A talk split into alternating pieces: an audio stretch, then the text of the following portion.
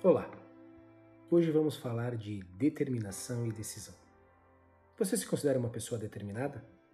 Ou você se considera uma pessoa decidida? De 0 a 10. O quanto você se considera decidido? E agora? O quanto você se considera determinado? Se os valores ficaram muito próximos, isso é um ponto muito positivo. Se os valores ficaram um pouco distantes, Eis aqui uma das possíveis e diversas causas da perda de objetivos e de metas ao longo do caminho. Este pode ser um dos motivos da procrastinação.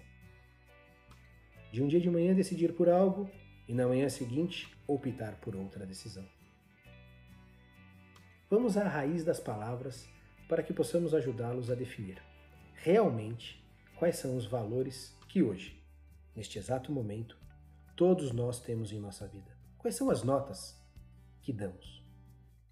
E com isso, a partir desta lição, nós trabalharemos para gradativamente modificá-los. Modificá-los ao ponto de elevarmos de 0 a 10 ambas as definições. Mas ambas as definições em conjunto.